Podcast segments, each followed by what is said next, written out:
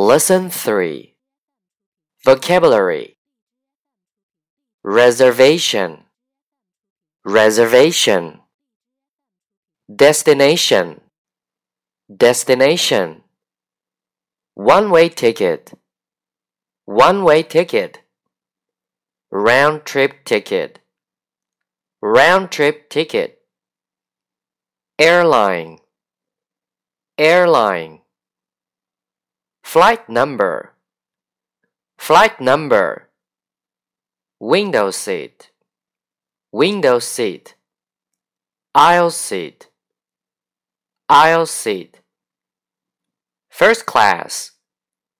First class. Business class. Business class. Economy class. Economy class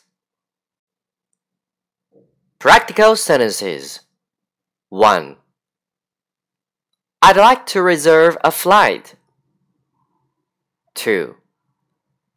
I'd like to book a flight to New York, please.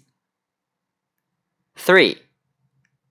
Can I have two round trip tickets to Boston? 4. I want to leave on June 25th and return on July 3rd. 5. Do I need to transfer? 6. How much do you charge for a child? 7. Can I change my flight date from 12th to 13th? 8. Would you confirm my flight reservation, please?